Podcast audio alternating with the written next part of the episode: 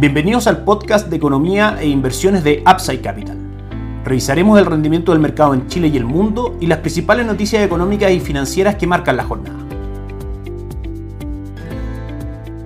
Muy buenos días, ¿cómo están ustedes? Martes 4 de abril de 2023, soy Ramiro Galeano, fundador de Upside Capital. Les doy la bienvenida a otra edición más de mercados en Upside Capital. El día de ayer, recordamos que el Banco Central presentó el IMASEC correspondiente al mes de febrero, el índice mensual de actividad económica, que cayó un 0.5% por debajo de las expectativas del mercado, situada en un crecimiento del 0.1%. Esta noticia, tomada desde el punto de vista de estrategia de inversión, reafirma nuestra positiva visión respecto al mercado de renta fija local, dado que una menor actividad económica es un motivo para que el Banco Central de Chile comience su ciclo de caídas de tasa de política monetaria. Estas tasas de política monetaria, si caen, arrastran a la baja las tasas de mercado y el valor de los bonos de renta fija que componen los fondos mutuos de ese tipo de activos tiende a subir. La relación siempre es inversa. Si caen las tasas, tiende a subir el valor de los bonos. Como sabemos, tenemos una semana bastante importante para el mercado local. El día de hoy, el Banco Central de Chile, luego de la reunión de sus consejeros, presentará su decisión de tasa de política monetaria que se espera sea sin cambios del 11.25%, pero el mercado estará mirando con atención el comunicado de política monetaria que presenta el Banco Central luego de su reunión, donde comenta distintas variables que inciden en la economía y el mercado local, como las variables extranjeras, las variables internas, etcétera. Cualquier cambio, por supuesto, en ese comunicado podría traer movimientos en renta fija local, renta variable y en el dólar en Chile. Recordemos que también mañana miércoles tendremos la publicación del IPOM, del informe de política monetaria, donde el Banco Central actualizará sus proyecciones respecto a inflación Producto Interno Bruto, tasa de política monetaria, etcétera, y que el mercado mirará con bastante atención para poder ajustar las perspectivas económicas para Chile durante este año 2023. Y el día jueves, el Instituto Nacional de Estadísticas publicará el IPC del mes de marzo, que se espera tenga un crecimiento del 1% durante ese mes, a lo menos ese es el consenso que arrojó la última encuesta de operadores financieros presentada por el Banco Central. La expectativa inflacionaria que esta misma encuesta presentó durante la semana pasada están en el 4.8% al mes de marzo de 2024, de manera que que si comparamos con la inflación actual del 11.9%, eventualmente vamos a tener durante el año caídas de tasa de política monetaria y mayor valor, como decíamos, en los fondos mutuos de renta fija. En ese sentido, nuestra recomendación de inversión toma como base el fondo Dinámico, un fondo bastante diversificado con un reglamento muy flexible que permite una respuesta rápida a las condiciones cambiantes del mercado de renta fija local. Un fondo que ya lleva durante este año un retorno del 2.6%, durante el año pasado marcó un retorno del 12%. Eso a través de nuestro modelo de arquitectura abierta se diversifica también con fondos de la Vial como ahorro estratégico, compas deuda chilena, fondos de principal como deuda mediano plazo F, deuda mediano plazo, etcétera. De esa manera conformamos portafolios de inversión para nuestros clientes. Ayer el cobre subió un 0.35%, 4.06 dólares por libra de cobre fue el precio que marcó al cierre de la jornada. El dólar subió fuerte, 14 pesos, 809 fue el precio de cierre el dólar el día de ayer. Esto principalmente por la cifra que comentábamos de MASEC. Finalmente, una actividad económica menor a la esperada habla de una economía más debilitada y como sabemos el peso es la cara visible de nuestra economía, de manera que si la economía está más debilitada el peso pierde valor frente al dólar, eso quiere decir que el dólar sube como se demostró ayer en el mercado subiendo 14 pesos. El IPSA cayó un 0.29% cerrando en 5.309 puntos. El día de hoy el dólar peso cotiza en 812,20 subiendo aproximadamente 3 pesos desde el día de ayer. El dólar index toca objetivos en 101,37 en línea con nuestras perspectivas de que finalmente la Reserva Federal está por terminar el ciclo de alza de tasa de política monetaria. Este es un factor bajista para el dólar en Chile. La caída que marca el día de hoy es de un 0.45% y durante el año muestra un retroceso del 1.83%. El cobre cae fuerte hoy día un 1.95% en 3,96 dólares por libra de cobre, perdiendo el soporte psicológico de 4 dólares por libra de cobre, principalmente impulsado a la baja por lo que comentábamos ayer.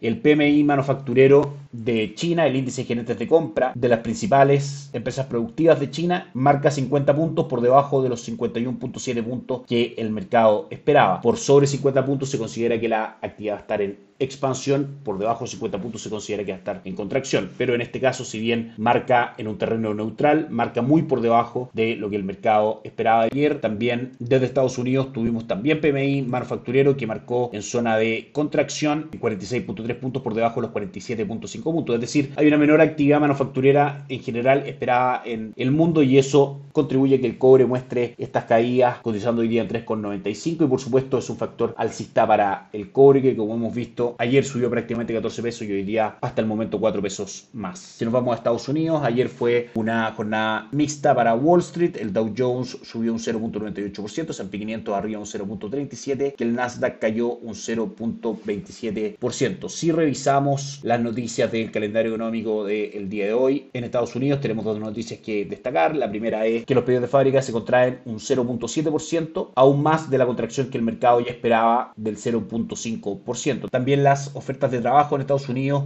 caen por debajo de los 10 millones por primera vez desde febrero de 2021. La lectura que hacemos de estas cifras es que podrían considerarse una señal de enfriamiento, sobre todo, por supuesto, estas ofertas de empleo respecto al mercado laboral y que son un argumento en contra de nuevas subidas de tasa de política monetaria por parte de la Reserva Federal. La Fed durante los últimos meses ha dicho que el debilitamiento de la demanda de mano de obra, es decir, de las ofertas de empleo, es uno de los objetivos claves para terminar su ciclo de alza de tasa de política monetaria. Si nos vamos a probabilidades, hay un 57% que la próxima reunión de la Reserva Federal se mantenga la tasa de política monetaria y un 43% de que sea aumentada solamente en 25 puntos base. Si nos vamos también a la cotización de futuros de tasa de interés, la Reserva Federal podría incluso empezar a rebajar su tasa política monetaria en julio y dejarla aproximadamente en un 4% hacia fin de año. Este escenario en sí mismo es alcista para los mercados. Como decíamos, la caída en las tasas produce un mayor valor en la renta fija y también es un incentivo a que mejoren las condiciones macroeconómicas de Estados Unidos, la empresa aumente su margen y por ende aumente el valor de sus acciones. Es decir, caídas de tasa de política monetaria en general son un incentivo alcista para los mercados que componen y esta razón es la base para nuestra recomendación de inversión positiva en renta fija y renta variable de Estados Unidos. Por último, vamos a mirar el mercado a esta hora. En Asia, el Nikkei 225 subió un 0.35%, el Hansen de Hong Kong cayó un 0.66% y el índice de Shanghai subió un 0.49%. Europa marca avances pequeños del DAX alemán del 0.14%, el Eurostock 600 cae un 0.08% y a excepción del IBEX 35 de Madrid, las plazas del Reino Unido, de Francia e Italia transitan en terreno negativo el día de hoy. Por último, Estados Unidos muestra correcciones naturales luego de un excelente primer trimestre. Al cierre del mercado el día de ayer, el S&P 500 marcaba un avance del 7.4%. Sin embargo, el día de hoy corrigen a la baja con el Dow Jones cayendo un 0.78, S&P 500 un 0.7 y el Nasdaq un 0.58. En general, una buena noticia, dado que este tipo de correcciones con fundamentales al alza para los mercados entregan mejores puntos de entrada para tomas de posiciones de compra en estos índices. Por supuesto, eso se puede realizar a través de los fondos que intermediamos en Upside Capital. Que estén muy bien, tengan un excelente día, nos encontramos mañana. Chao, chao.